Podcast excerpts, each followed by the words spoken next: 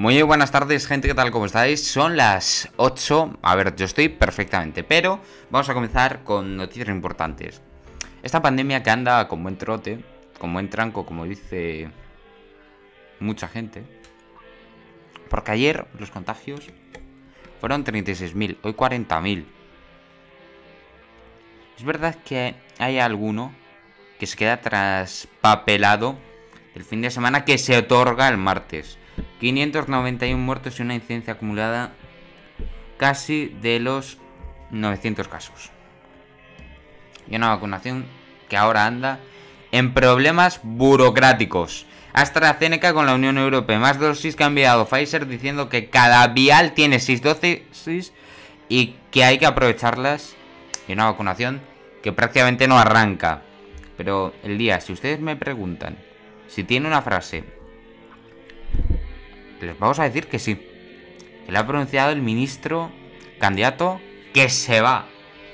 Que Salvador Illa. La frase es, no me arrepiento de nada. En un ejercicio de Pedro Sanchismo puro.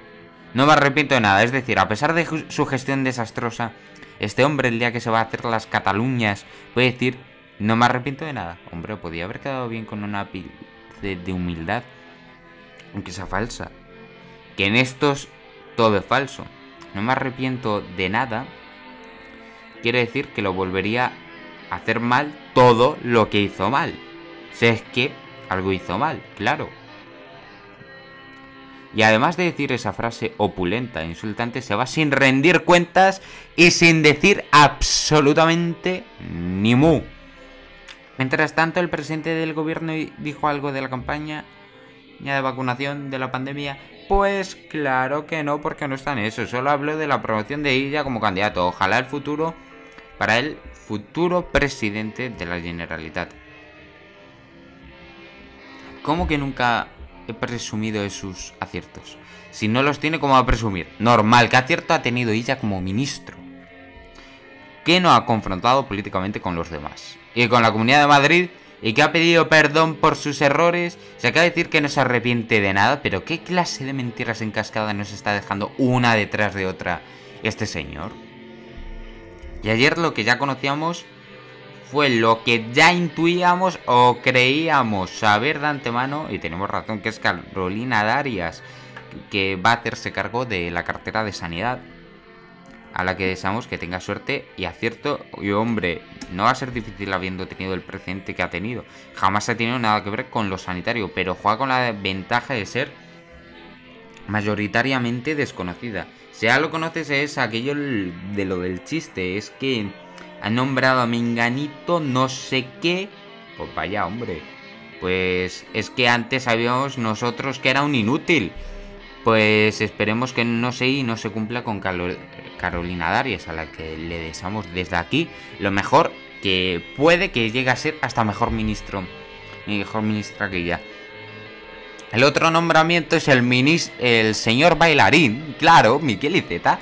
Y yo les confieso afecto personal a Miquel Iceta, es listo, es experto de política, entre bastidores. Algunos dicen que llega el ministro de Política Territorial de premio de consolación. Bueno, a lo mejor resulta que Iceta está encantado de haberse quitado de ser el responsable del PSC, cosa que va a tragarse Salvadorilla. Que ya veremos cuáles son los resultados, que aún así va a tener muy difícil formar gobierno porque van a entenderse hasta ahora los enemigos absolutos que ahora mismo son Esquerra, Puigdemont y otros tantos.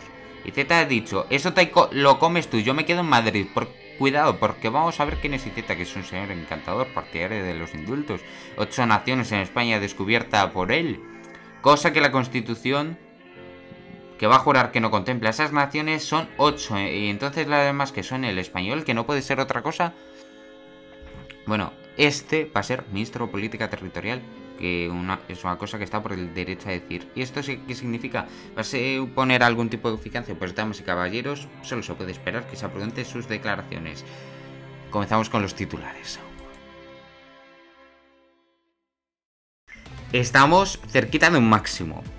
899,93 puntos. Un nuevo récord desde el inicio de la pandemia. 40.285 nuevos contagios y han bajado los muertos, 492, y los hospitalizados han bajado por primera vez.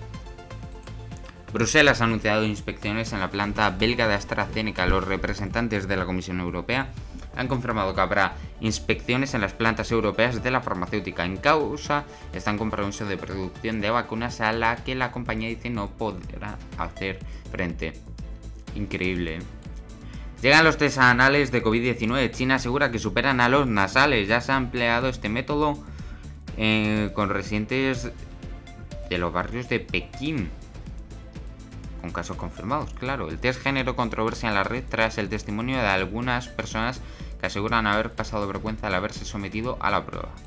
Un brote de 133 contagios ha obligado a aislar la cárcel de Picasen en Valencia. El número de infecciones en el centro penitenciario, que cuenta con 1.910 internos, ha aumentado en 90 en solo una semana. La mayoría de los casos son asintomáticos y se han suspendido los talleres, los permisos y las visitas. El fiscal jefe de Castellón dimite por vacunarse. Se vacunó el 11 de enero en un centro de la salud de la capital castellonense. Son mujeres con su coordinadora de dicho centro, por lo que se investiga si se hubo viables a o si se recurrió a dosis sobrantes. La vacunación se retrasa en Madrid y Cataluña por la falta de dosis. Madrid ha anunciado que suspende dos semanas el suministro de primeras dosis por los problemas de abastecimiento de Pfizer y Moderna. Cataluña prevé quedarse sin vacunas este jueves.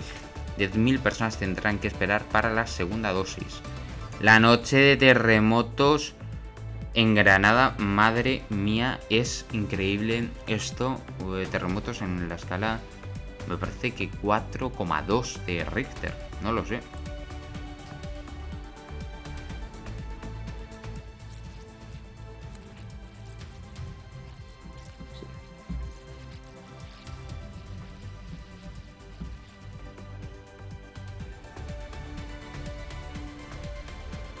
Perdón, eh, ha habido problemas. Eh, Extremadura cambia su plan de vacunación para equiparar a altos cargos con sanitarios de primera línea. La modificación se realizó a mediados de enero.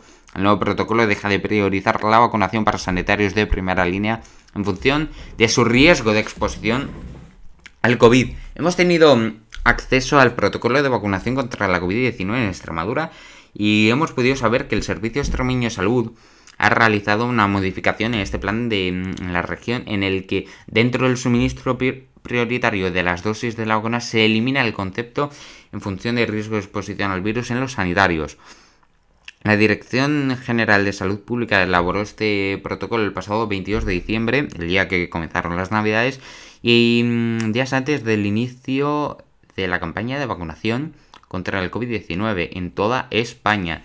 Pero esta modificación ha llegado el pasado 18 de enero en plena polémica por la sucesión de casos que se están conociendo en los cargos en los qué cargos políticos se saltan el orden de vacunación establecido. En este plan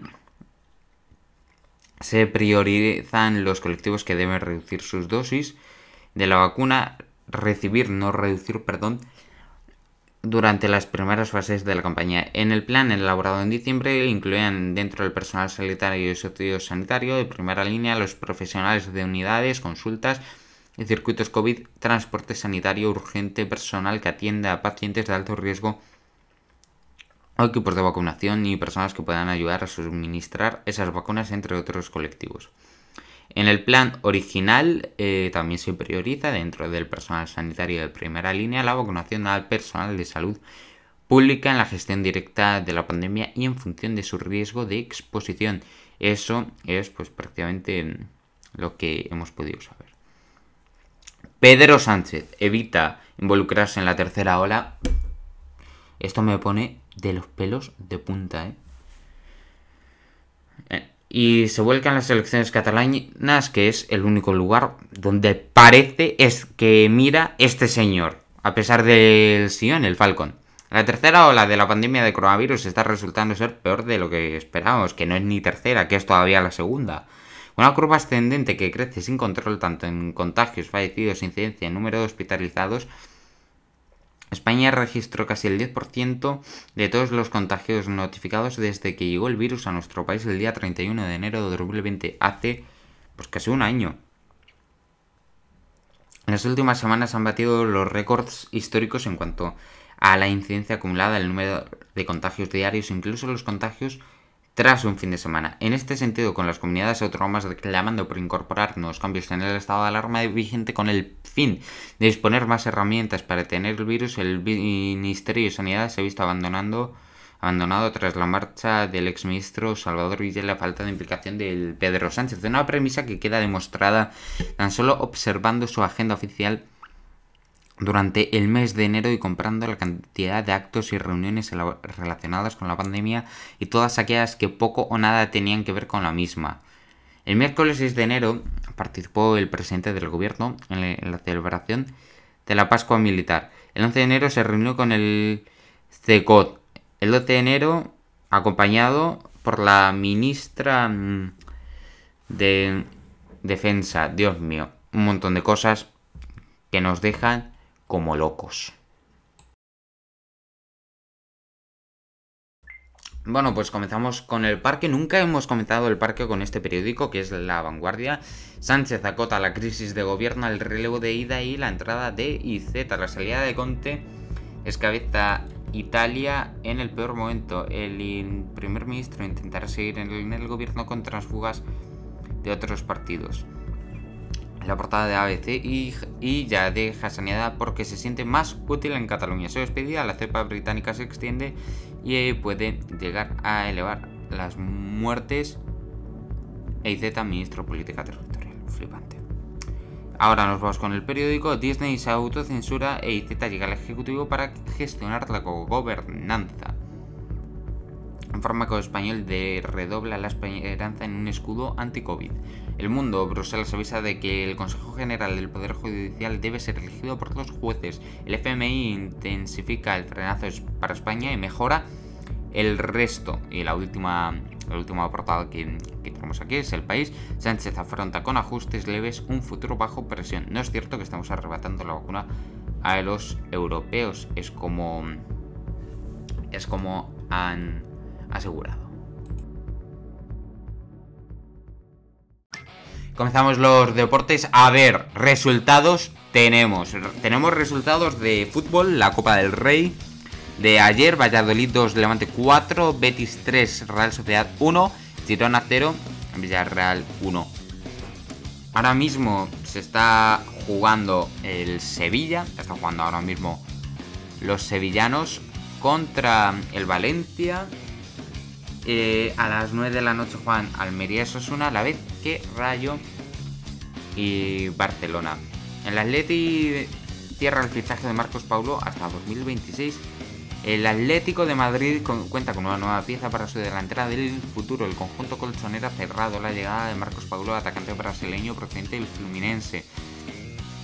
Recalará en la entidad rojiblanca hasta el próximo verano. El próximo verano y firmará hasta 2026. A pesar de que los colchoneros querían que el punta se incorporara ya a la disciplina rojiblanca, tanto Fluminense, Fluminense como el futbolista eran partidarios de que terminara la presente temporada en Brasil y se unirá al primer equipo del Atlético de cara a la siguiente campaña. Bueno, pues aquí no, en, en, Villanueva de la Serena, en Badajoz, tenemos una temperatura muy, pero que muy agradable, 14 grados. Ahora mismo, eh, unos cielos mayormente nublados, podemos ver algo algo despejado, pero lo más seguro es que no veamos prácticamente nada. Una temperatura, la verdad, bastante, bastante con una máxima de 17 grados y de 9. Estos son temperaturas de abril para la época del año. Vamos a comenzar. Vamos a comenzar mañana. Vamos a llegar a los 20 grados. Mañana vamos a tener una mañana de nieblas. Mañana de niebla, tarde, tarde de paseo, pues se va a cumplir se va a cumplir porque tras la niebla pues llegarán algunas nubes en las que podremos eh, notar que los cielos cada, cada, vez se van a ir despejando todavía más. Eso que vamos a volver a entrar en niebla, una temperatura máxima de 20 y una mínima de 9. Y el viernes una máxima de 16, mínima de 11. Y unos cielos, la verdad, que van a ser parecidos a los del jueves que son temperaturas para la época del año que están muy guays.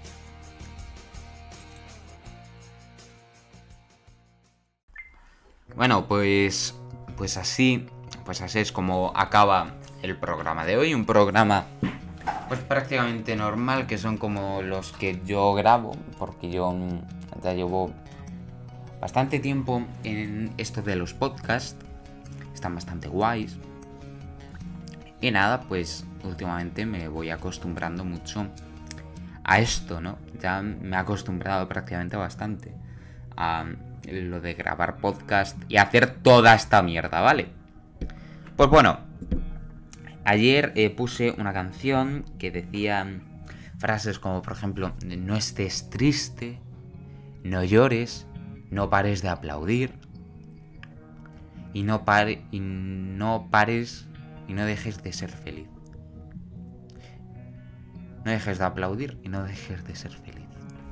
Una canción eh, prácticamente sobre la pandemia, aunque la canción ya está escrita de antes, pues relata ¿no? lo que muchos han pasado con el confinamiento, con el coronavirus. La verdad, este señor predijo la que se nos venía encima. No predijo la que se nos venía encima, predijo cómo lo íbamos a pasar. Y ha intentado, pues, ayudarnos. Tercera predicción que hace en toda en toda su vida. Tercera predicción que se ha cumplido, ¿eh? Fíjense, es una canción muy, muy interesante. Y nada, pues eso, que aquí seguimos, aquí yo voy a seguir haciendo el podcast, voy a seguir yo con las mismas cosas. Y nada, pues que las cosas pues, van a cambiar. Van a cambiar y han cambiado ya mucho. A ver, yo aquí pues sigo aprendiendo, sigo mejorando. Y, nada, pues para mí eh, cada podcast, ¿no? Que yo sé que he cometido algún error, me sirve para aprender y para mejorar un poquito. Y eso es lo que vale. Así que yo os recomiendo a todas las personas estas que queráis contar, aunque sea vuestra vida, ¿vale? Y, queréis, y os interese el mundo de, la, de los podcasts y eso, os invito, no es que os invite, ¿no? Pero os puedo decir que sí que está muy interesante, es que vosotros podéis escuchar un podcast. Y nada, pues yo os recomendaría que hicierais el podcast como vosotros queráis. De lo que vosotros queráis. Fijaos yo que es un podcast prácticamente como un telediario, ¿no? Esto es como, un telediario esto, prácticamente. Salvo el programa de los viernes que no es un telediario, que no es un informativo. Es un programa orientativo que ya lo tendré que estar grabando. Porque el programa de los viernes yo no, los, no lo grabo los viernes. Y nada, pues sobre eso eh, así son las cosas. Últimamente este año no sé qué está pasando pero en 2018 también pasó que los embalses están subiendo bastante. Y a lo mejor también son un poquito de las consecuencias de que 2020 haya sido un año en el que la contaminación se ha reducido muchísimo. Se ha reducido la contaminación muchísimo. Y decían que 2020 iba a ser un año paranormal porque la contaminación iba a ser muy alta, exagerada. Bueno, pues fijaos, no ha habido contaminación en 2020. Y también eh, la única isla, prácticamente, vamos a decir que la única isla que se ha librado del coronavirus, que han tenido suerte de librarse, son Sentinel del Norte. Sí, ¿quiénes son los Sentineleses? Pues buena pregunta, son tíos que viven todavía en el Paleolítico, que están en una isla viviendo. Y bueno, no me enrollo más. Los dejamos ahora con una canción de una banda no muy conocida. No muy conocida, se llaman Paddle of Mad y esta es Keep On Together. Patriarcado, hasta luego. There's so much left to say before you walk away from me. And you know that I would get down on my knees and pray to God. And you know that I will try. I would take a bullet just to save your life Just to save your life. It's hard to turn back time. It's hard to say goodbye.